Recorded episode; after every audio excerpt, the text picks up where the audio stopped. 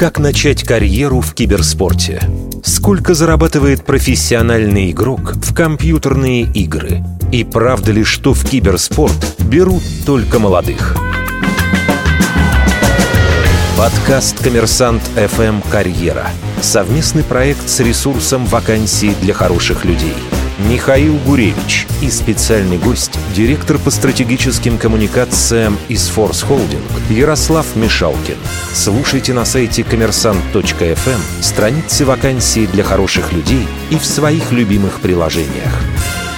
Всем привет, это Михаил Гуревич, и вы снова на э, «Коммерсант Карьера», на нашем подкасте, который слушаете на Apple Podcasts, Google Podcasts, ВКонтакте, Soundstream, Яндекс Музыка, Букмейт, Литрес и, безусловно, на сайте коммерсант.фм. А говорить мы будем про киберспортивную карьеру, про то, чем живет, как развивается и как вообще преуспеть в киберспорте. Обсуждать мы это будем с Ярославом Мишалкиным, директором по стратегическим коммуникациям ES Force Holding. Здравствуйте, Ярослав. Здравствуйте. Давайте для начала, в принципе, обсудим предмет нашего сегодняшнего разговора. Киберспорт достаточно новая отрасль. С одной стороны, IT, с другой стороны, действительно спорт, есть соревнования, поговаривают, что даже чуть ли не в Олимпийские игры когда-нибудь включат, ну, когда-нибудь. Какие новые профессии эта отрасль породила, и что на сегодня из себя представляет? Я бы не сказал, что там появились какие-то принципиально новые профессии. То есть тот же киберспортсмен – это спортсмен просто кибер. Есть киберспортсмены, есть точно так же комментаторы, как в большом спорте, есть аналитики, и есть гигантский бэк-офис, который обслуживает всю эту индустрию, так же, как в любом другом виде С точки зрения платформы, как бы, на которой эти люди играют, где проводят соревнования, тоже киберплатформы, да? Это... Не только, то есть есть же офлайн турниры, на которые приходят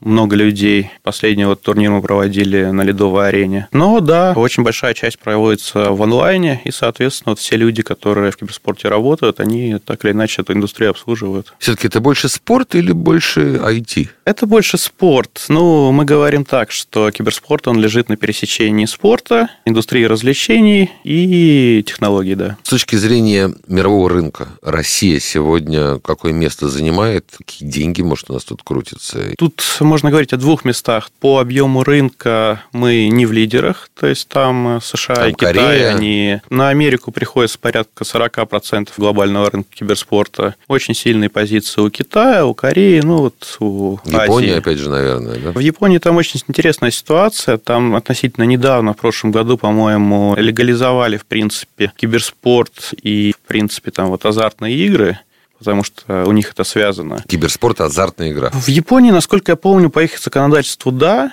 и поэтому в Японии киберспорт развивается вот буквально там год-два. Он проделал колоссальный рывок, там, по-моему, 400% прибавил, что ли, но это из-за низкой базы. В России объем рынка порядка 45 миллионов долларов. Совсем мало. Ну, учитывая то, что глобальный рынок киберспорта только в этом году должен преодолеть миллиард долларов, это уже не так мало. То есть с процентом 5%. соотношения, ну да, согласитесь, неплохо. Ну что-то да. По спортивным успехам Россия очень хорошо себя показывает. То есть у нас один из лучших составов по игре Dota 2, например. По Counter-Strike перспективная команда есть, ну и так далее. А у нас, кстати, с точки зрения легальности законодательного оформления этого вида спорта, что происходит? Все абсолютно легально. В 2016 году киберспорт был официально признан видом спорта. Там признаны свои соревновательные дисциплины. Все это курирует Минспорта, есть действующая федерация. Ну, то есть... Впереди планеты всей. На самом деле, действительно, очень многих. То есть стран, где официально признан киберспорт, там в пределах 30, и вот мы среди них.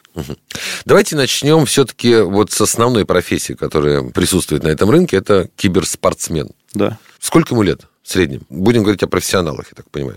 Любитель это не карьера, любитель это хобби. А профессионал, сколько ему в среднем лет, где он учится? Ему от 16, наверное, может быть и меньше, до там, 25 до 30 лет в среднем. То есть для киберспортсменов 30 лет это уже такой солидный возраст. Но, скажем, Надо вешать кибербутсы на кибергвоздь. Многие вешают, потому что надоело, многие вешают, потому что уже выиграли все, что только можно. Есть да. вообще ограничения, как, ну, футболист, э, бывает, конечно, 40-летний, да, но 50-летних футболистов не бывает. Ну, потому что просто уже реакции не та, скорости не те, физика подводит. Вот в киберспорте тоже есть такие возрастные ограничения? Нет, наоборот, есть примеры, когда 50-летние дядьки вполне успешно себя показывают. Мы просто очень часто говорим о том, что же делать в 40-45, когда человеку хочется сменить свою карьеру. Можно податься в спорт, киберспорт. С другой стороны, спортсмены чуть ли не 6 лет должны заниматься для того, чтобы претендовать на что-то серьезное. С киберспортом как дела обстоят? Тоже? Может быть, там нижняя планка чуть-чуть повыше, то есть все-таки не с 6 лет, но вот с того момента, как ребенок, подрастающий человек, начинает играть в игры, все зависит от того, какой процент времени и усилий он будет этому уделять. Но все-таки есть же разница, да, когда он просто для удовольствия просиживает дни за компьютером, или вот действительно занимается спортом. Как-то это и звучит уже не просто, что ребенок все каникулы провел в темной комнате за компьютером, а типа тренировался. Разница в чем здесь? Разница в целях, которые он перед собой ставит. То есть одно дело, действительно, как вы сказали, играет для удовольствия, поиграл, перестал. А другое дело, он работает над собой, совершенствует технику, смотрит видеоролики, как лучше играть, понимает, что вот он хочет выступить там, в том-то и том-то турнире, готовится к нему, ищет команду, команду. А с точки зрения киберспортсменов есть какая-то специализация? То есть я вот играю в доту, я играю в Counter-Strike, но не путаю одно с другим. Или все-таки настоящий киберспортсмен, он как многоборец такой? А настоящий киберспортсмен, он специализируется на какой-то игре. То есть играет в доту, значит, играет в доту, играет в Counter-Strike, значит, играет в Counter-Strike. Есть примеры перехода внутри одного жанра. То есть, допустим, Counter-Strike – это шутер. Соответственно, в других шутерах тоже можешь себя показывать. Угу. Вот, например, есть такая достаточно старая игра Quake, которая постоянно обновляется. Вот недавно вышла новая версия Quake Champions. В перерывах между новыми версиями киберспортсмены переходили в другие игры потому что там были больше призовые фонды, потому что было больше турниров. Потом они возвращались обратно в Quake. Из Dota можно теоретически перейти в League of Legends и из League of Legends в Dota, но таких примеров очень мало, если они вообще есть. То есть все-таки люди специализируются да, на чем-то да. одном. Коммерсант FM Карьера. Совместный подкаст с ресурсом вакансии для хороших людей. А вложения, вот что происходит вот в киберспорте? Какие вложения и как вообще карьера строится профессионального игрока? Любой профессионал вырастает из любителя, а карьера строится следующим образом. То есть тебе нужны затраты на оборудование, хороший игровой компьютер, хорошие девайсы. Что касается обучения, то школы, они, наверное, только появляются. Появляются курсы. Вот в Химках, я знаю, есть школа неплохая. Ты тренируешься. Самое главное – это тренироваться, уделять этому время. Ты сначала участвуешь в небольших турнирах, допустим, онлайн, потом участвуешь в больших любительских. Так как киберспорт признан видом спорта, проводятся официальные турниры. Студенческая лига, сейчас даже школьная лига появилась, Кубок России, чемпионат России. Это все любительские массовые соревнования, в которых любой желающий может принимать участие. Ты себя хорошо показываешь, и если на тебя обращают внимание, тебя подписывает профессиональный коллектив. Окей, okay. и сколько вы платите этим людям? Например, парень выиграл, там, не знаю, чемпионат Москвы по чему-нибудь. Потенциально перспективный, 18 лет? Сколько он стоит? Так сложно сказать, но в топовых коллективах зарплаты до миллиона рублей доходят в месяц. Это у, у звезд. звезд. А да. вот у начинающего, насколько вы его подпишете? Не могу сказать точно. Очень сильный как бы, ну, рейндж зарплат. Так. От угу. 10 до 50 э, в месяц, от 50 до 100, там, не знаю, от 100 до 500. Ну, давайте говорить от 100 до 500. От 100 до 500 – это если тебя подписали в профессиональную команду.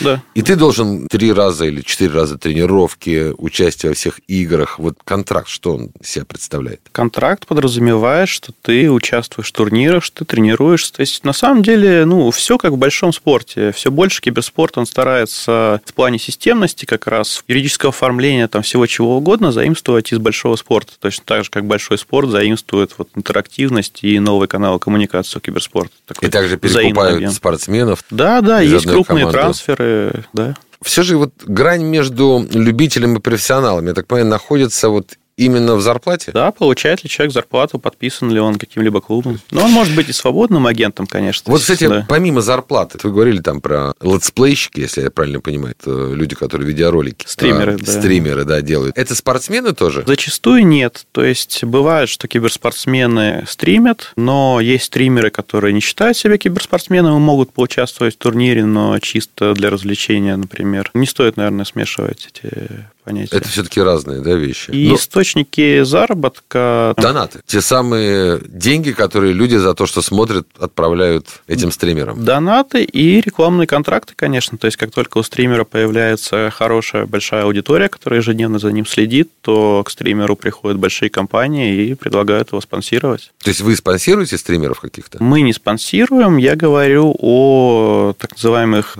А, FMCG уже. То есть... А FMCG, производители железа, кто угодно, которым... То есть, чисто рекламодатели. Да, да. Как-то сам рынок вот этих стримеров, он же тоже от киберспорта зависим или нет? Или это совсем отдельный рынок? Это совсем отдельный рынок из-за того, что очень большой массив игр, они же не киберспортивные. То есть вы просто стримите, допустим, как вы проходите одиночную кампанию в какой-либо игре. Это не имеет никакого отношения к киберспорту. В то же время самые популярные, самые просматриваемые стримы как раз касаются киберспорта. Основной заработок профессиональных игроков – это даже не зарплата, это призовые, которые они выигрывают. То есть вот прошел Fortnite World Cup, победитель получил 3 миллиона долларов. А второе, третье место? Второе, насколько я помню, 1,8, третье не помню. Ну, то есть тоже неплохо. Так. А это один игрок получает или это команда получит? А это зависит от дисциплины, в которой он выступает. То есть Dota – это командная, Counter-Strike – командная, Hearthstone – одиночная. Ну и при этом суммы сопоставимы. Есть лидеры по призовым. То есть это Dota,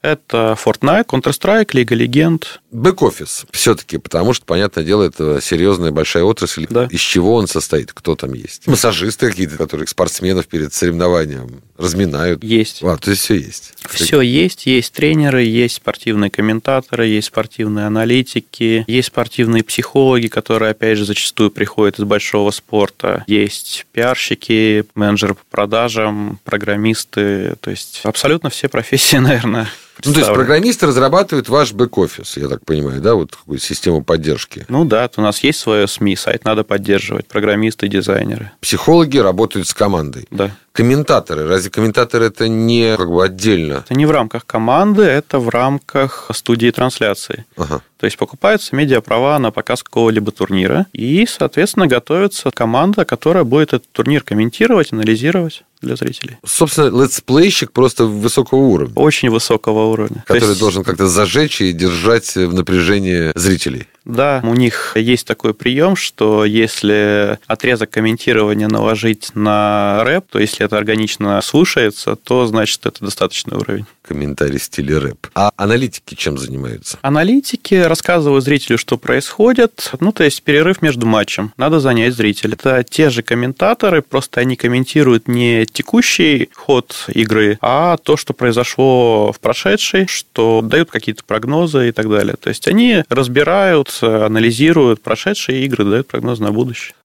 Коммерсант FM Карьера. Совместный подкаст с ресурсом вакансии для хороших людей. В киберспорте где самые сильные региональные команды? Или это чисто московский такой вид спорта? Штаб-квартиры у ведущих клубов, они в основном в Москве, да. Но игроки могут быть откуда угодно. То есть вот за счет онлайн-соревнований играть можно откуда угодно. И показываешь себя, окей, тебя пригласили в Москву. И ты переезжаешь просто?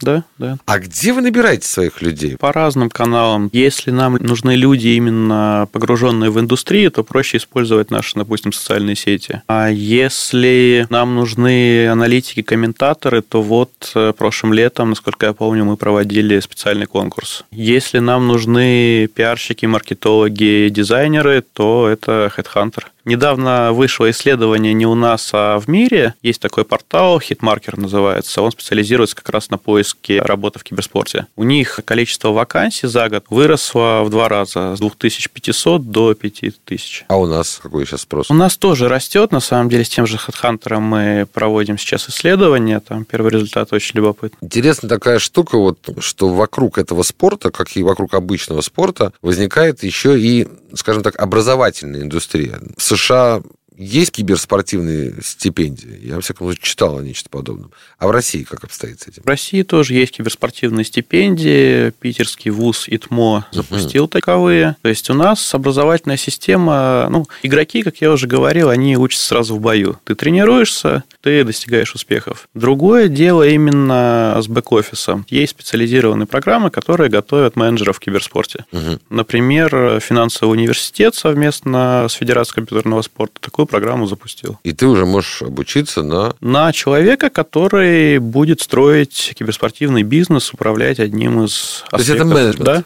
да да. Имеет свои особенности. Да? От, от футбольного менеджмента прямо отличается. Что-то из футбольного менеджмента заимствует, что-то привносит. То есть тут же есть большая разница. Допустим, ты хочешь строить бизнес в киберспорте, то есть сам проводить турниры, сам создавать команду. Или же ты хочешь адаптировать свою уже полученную профессию, там неважно, дизайнер ты, менеджер, пиарщик или кто угодно, к киберспорту. Армия тоже где-то рядом же находится. Все-таки сейчас кибервойска – это такой тренд. Я вот знаю, в израильской армии нужны люди, которые управляют дронами. Угу. А это, по сути, киберспорт. Насколько российская армия на это обращает внимание? Вообще, какие тренды вот с точки зрения армии и киберспорта в мире? Я знаю, что в Калининграде проводился Кубок командующего Балтийским флотом. Знаю, что, в принципе, да, в нашей армии киберспорт используется, но это на начальном уровне. То есть тут, наверное, интереснее посмотреть на условную США, где целая спортрота создана из киберспортсменов. Вау, а чем они занимаются? То есть они дронами тоже какие-нибудь? Они более важную задачу выполняют. Они, по сути, рекрутеры. То есть они выступают на турнирах по всей Америке и показывают, что армия – это что-то прогрессивное, это интересно, это туда не, не страшно пойти там будет то же самое, к чему вы привыкли. Плюс это команда образования. То есть это, по сути, продвигает имидж армии? Абсолютно. Другой подход у Дании. Там как раз ищут те качества, которые киберспорт среди геймеров уже развил. То есть это способность быстро принимать решения, это действие в стрессовых ситуациях. Вот они проводят специальные отборы среди геймеров. Спонсоры всякого рода соревнований. Кто их спонсирует, что им это дает и вообще как вот здесь обстоят дела? Десять лет назад я бы сказал вам, что это производители железа, это. различного оборудования и так далее. Но сейчас они спонсируют э, криптовалютные все тусовки. Сейчас э, очень сложно сказать, кто не спонсирует. То есть это авиакомпания, это нефтяные компании, это страховые компании и банки. Это, конечно же, FMCG, энергетики, напитки, еда, пиццерии, автомобили и так далее. А это у них worldwide стратегия? То есть вот они по всем странам, например, так работают? Или в какой-то стране они занимаются спонсированием киберспорта, а в какой-то нет, например? По-разному. Есть компании, в которых это во всем мире. Есть те, которые понимают, что вот на таком-то рынке это лучше использовать и используют только там, потом посмотрят на свой опыт, распространяют на другие рынки. Очень по-разному. Ну, большинство компаний, они как поступают? Они сначала тестируют на определенной географической локации, потом, если получается хорошо, то распространяют уже дальше. Это серьезные деньги? Из 45 миллионов, вы сказали, да, долларов, которые вот спорт. Сколько оттуда оттуда от спонсоров? Большая часть. Киберспорт – это же маркетинговый канал. Поэтому основная доля в доходов рекла- там спонсорство модель. и реклама, да. В рублях это миллиарды? Да. да. Миллиардная отечественная отрасль, надеюсь, будет расти. Вы знаете, у нас в финале мы спрашиваем гостя, кого бы он рекомендовал пригласить на следующий подкаст. Если вы еще не общались, то это не совсем смежная область, но тоже такая слегка футуристическая. Это искусственный интеллект. Ольга Ускова, Cognitive Technologies, да, очень да, уважаемая. Да. Я с ней общался да, да, да. не в нашем подкасте, но мы с ней общались, да, она действительно действительно делает очень интересные вещи. Ну, совсем пост уже вопрос. Интересно, когда новые отрасли я всегда люблю продвигать, потому что инновации движут мир. Если люди хотят построить свою карьеру в киберспортивном направлении, просто писать куда-то к вам. Как им вот искать работу? Пусть пишут прямо нам. Могут найти меня в социальных сетях и писать прямо мне. Прекрасно. Итак, у нас в гостях был Ярослав Мишалкин, директор по стратегическим коммуникациям ES Force Holding. Спасибо, Ярослав. Спасибо. Вы можете его искать в любых социальных сетях, а также Коммерсант Карьеру, наш подкаст. Вы можете слушать на Apple Podcast, Google Podcast, ВКонтакте, SoundStream, Яндекс Музыка, Bookmate, Litres и, безусловно, на сайте коммерсант.фм. Меня зовут Михаил Гуревич. Пока. Коммерсант FM Карьера. Совместный подкаст с ресурсом «Вакансии для хороших людей».